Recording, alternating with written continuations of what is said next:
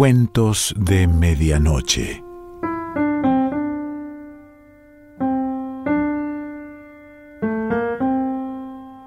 El cuento de hoy se titula Culpa de la anguila y pertenece a Luis Sáez.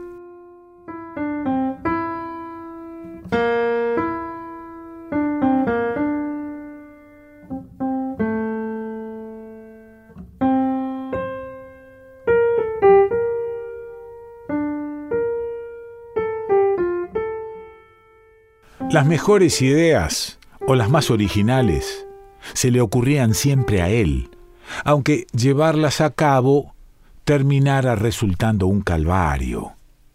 Sin embargo, el corso ahumada seguía confiando en su locura, o al menos prestándole atención. Cuando las cosas salían bien, el corso jefe de la barra brava de defensores, se reservaba el derecho de autoría. Pero, más de una vez, cuando los resultados no fueron los esperados, el anguila terminó pagando los platos rotos. Esta dinámica tan singular explicaría sobradamente por qué seguía siendo su hombre de confianza, o su víctima propiciatoria, según cayeran los dados. Cuando los hechos que motivan la presente crónica comenzaron a cobrar forma, Hacía menos de dos horas que los medios de todo el país y del mundo venían anunciando la partida del astro máximo de nuestro fútbol. Naturalmente, todo capitán Olmos estaba conmocionado, tanto los que lo odiaban como los que lo veneraban, posiblemente los que lo veneraban un poco más. Los chicos en las casas lo lloraban amargamente, como solamente un chico puede llorar a un ídolo, y los mayores no sabían cómo consolarlos, afligidos que estaban ellos también por la partida repentina y al mismo tiempo esperable del ídolo, un poco a la manera de las muertes anunciadas. El intendente Mieres que como buen político se ubicaba en cualquiera de los bandos según la ocasión lo requiriera, decretó de inmediato cinco días de duelo y bandera a media asta. Minutos después, o acaso en ese mismo momento, el corso ahumada salía de la sede de defensores acompañado por el anguila y el zurdo, sus laderos oficiales. El rengo Mieres dueño de la funeraria Mieres e Hijos, primo hermano del intendente, los recibió con el recelo propio de la situación.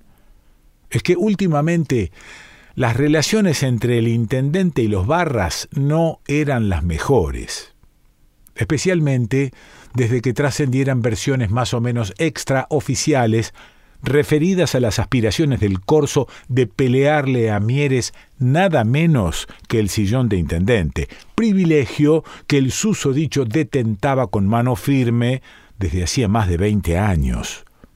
Naturalmente, el rengo debía fidelidad a su primo y al apellido. Sin embargo, apenas lo vio, el corso se levantó del sillón de la sala de espera y le ofreció la diestra con una sonrisa. Vengo, le dijo, en son de paz. ¿A qué? preguntó siempre desconfiado el rengo. A proponerte un negocio, completó el corso. Entonces el rengo Mieres miró al corso, a sus esbirros, como si los estuviera midiendo, y abrió la puerta de su despacho de reuniones. Llevaba años sin usarlo. Las sillas forradas en pana estaban cubiertas de polvo y se veía a las claras que nadie hacía uso del suntuoso salón desde hacía mucho tiempo atrás, circunstancia que tanto el corso como sus acompañantes pasaron por alto con la astucia y el aplomo que la situación requería. Se sentaron. ¿Y bien? dijo el rengo, acomodándose en su trono. Te escucho. Y entonces el corso habló. A esa misma hora todos los canales y radios y celulares y computadoras del pueblo difundían una impactante novedad. El presidente de la nación anunciaba que el ídolo sería velado de cuerpo presente en la casa de gobierno, convocando a la población a sumarse a la despedida. Un insistente interrogante comenzó a circular por el pueblo, animando nuevamente una vieja histórica disputa. ¿Por qué los porteños culiados sí y nosotros no? O también, ¿qué? ¿Es más de ellos que nuestro? Simultáneamente el corso hacía su entrada en el despacho del presidente del club, el contador Remigio Scarfaz, para confirmarle que la reunión con el Rengo había resultado exitosa y que solo faltaba cerrar el acuerdo con el intendente para que el clamor del pueblo y la idea de la anguila se hicieran realidad.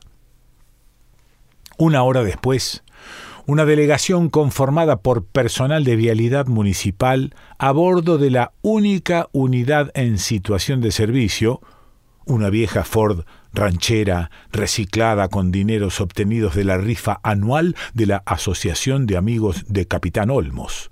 Se dirigía al Club Defensores con el objeto de cumplir con la orden apremiante impartida por el intendente en persona, acondicionar el club para el evento.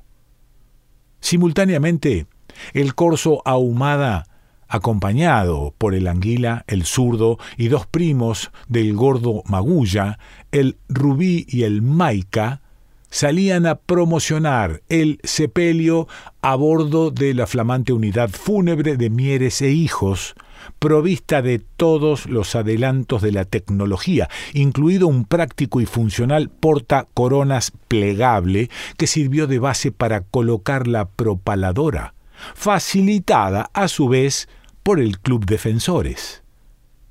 En la cabina mortuoria viajaba el féretro con el retrato del ídolo besando la camiseta de la selección nacional, y en el tradicional letrero que identifica al Oxiso figuraba la leyenda firme en el corazón de tu pueblo. Vecino de Capitán Olmos, propagaba el corso desde el altavoz. A partir de la 16 despedimos al ídolo de todo lo tiempo con bombo y platillo, no falte que desde el cielo nos mira. Llegando a las dos de la tarde, la cola frente al club era tan extensa que fue necesario que personal de defensa civil, con respaldo de las fuerzas del orden, la reencausaran para no bifurcarse en dos o más columnas al llegar al Boulevard Sábato.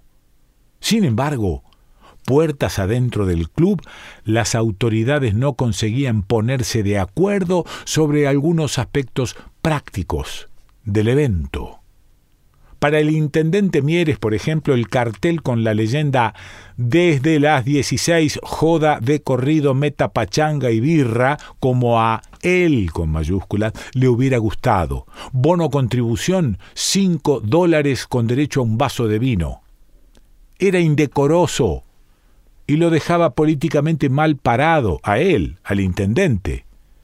El contador Scarfaz, en cambio, respaldado por el corso y por la barra en pleno, opinaba que no sólo había que cobrar por el derecho a participar en el baile, debía incluirse además la posibilidad de una foto paga junto al féretro, fondos que contribuirían a mejorar las alicaídas arcas de la entidad que al fin de cuentas ponía a disposición sus instalaciones desinteresadamente. El Rengo Mieres, por su parte, recordaba la necesidad de cubrir de alguna forma el costo del servicio que incluía, además del féretro, el traslado al cementerio y las tasas municipales correspondientes al entierro, corona y lápida con leyenda alusiva escrita especialmente por el poeta Jiménez Blanco, el crédito poético de Capitán Olmos. Por último, el padre Bon Giovanni, párroco del pueblo, recordaba que los responsos en tiempos de cuarentena eran una excelente ocasión para destinar un diezmo de lo recaudado a beneficencia y caridad administrada por la Santa Iglesia. Desde luego, los humildes y desclasados ante todo proclamó, pero su arenga tuvo escasa o nula aceptación. Para ese momento, la presión de la multitud crecía minuto a minuto, y mientras se arribaba al acuerdo final, consistente en un arancel de 30 dólares, tarifa plana per cápita, o 45 con derecho a doble consumición, la situación estallaba con el intento del personal de defensa civil por orientar a la multitud hacia las boleterías.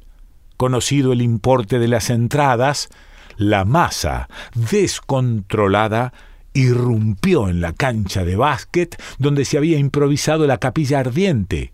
Se alzó con el féretro y se deslizó como un mare magnum hacia la salida trasera del club, echando abajo el portón y el cerco de alambrado y arrollando al personal de defensa civil que intentó contenerlos.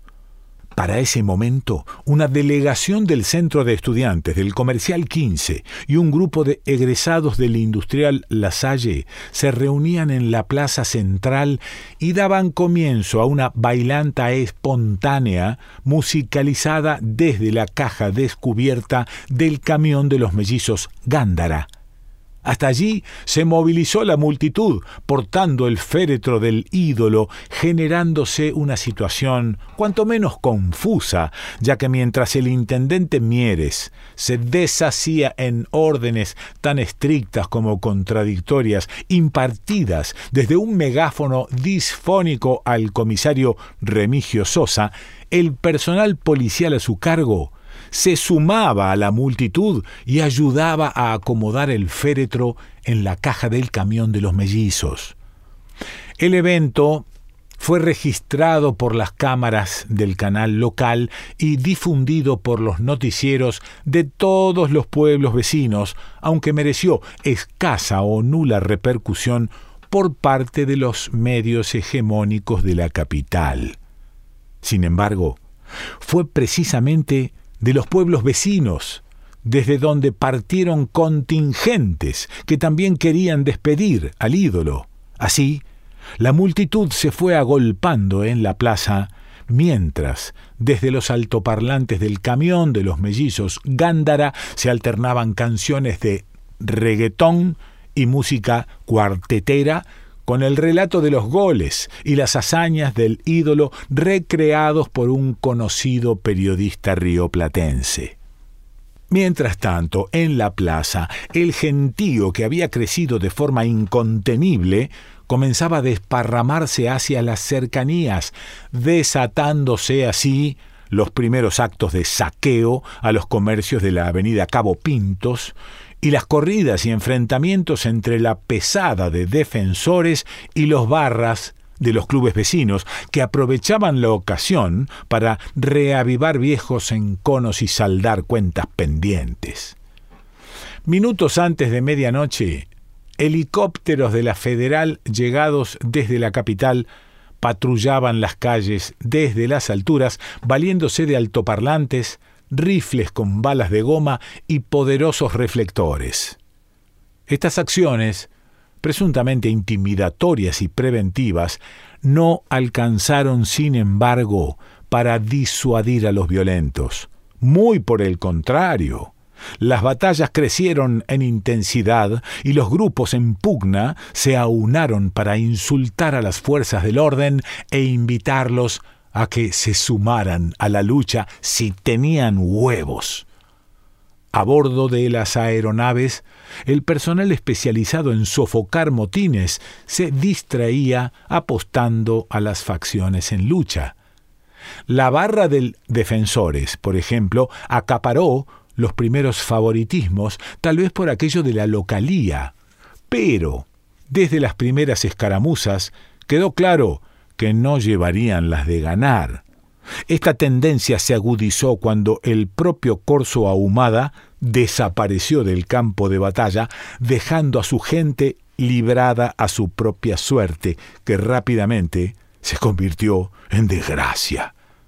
Para ese entonces, a raíz de las numerosas bajas y de la huida de su jefe, los últimos rezagados se vieron más ocupados en preservar sus integridades que en defender el honor y la historia, aplicando rigurosamente el viejo principio del soldado que huye, hasta que por fin, a eso de las cinco de la mañana, y dando los trámites por cumplidos, los helicópteros se fueron por donde vinieron y las barras invasoras llevaron adelante su ritual báquico sin otro límite que el exterminio del adversario y el saqueo de la comunidad.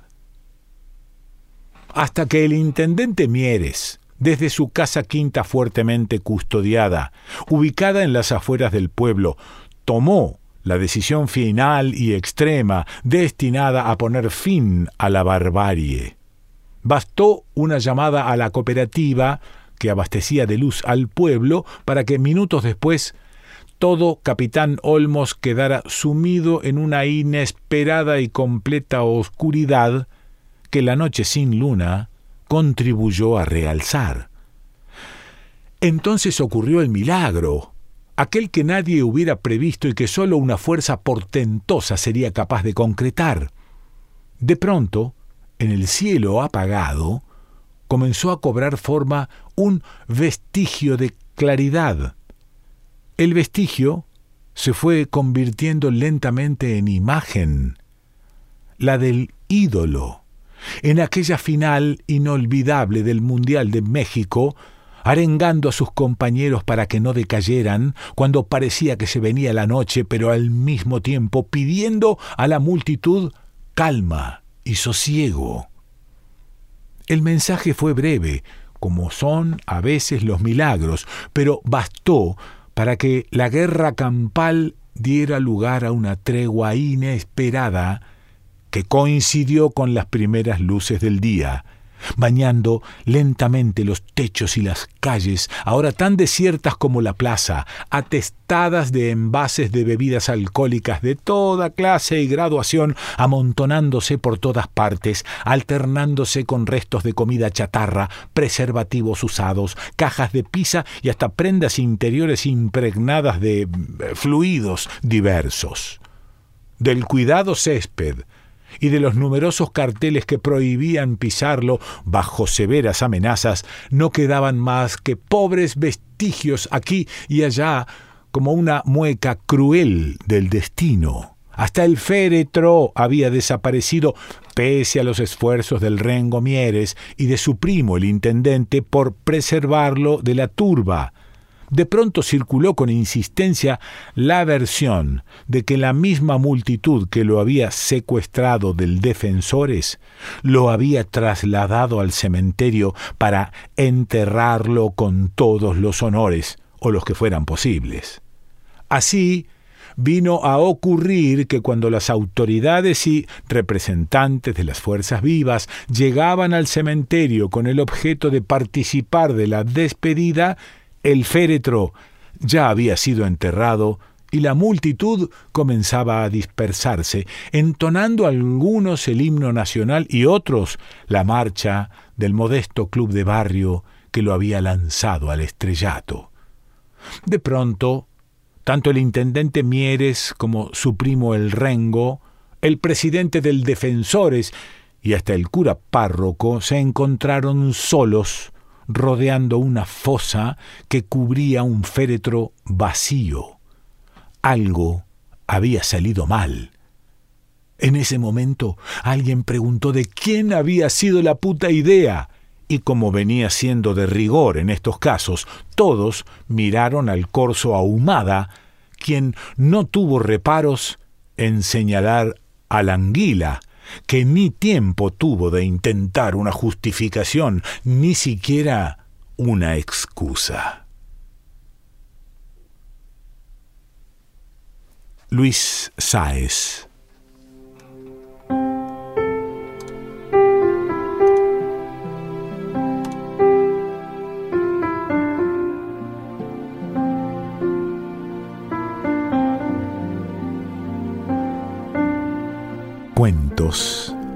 Medianoche.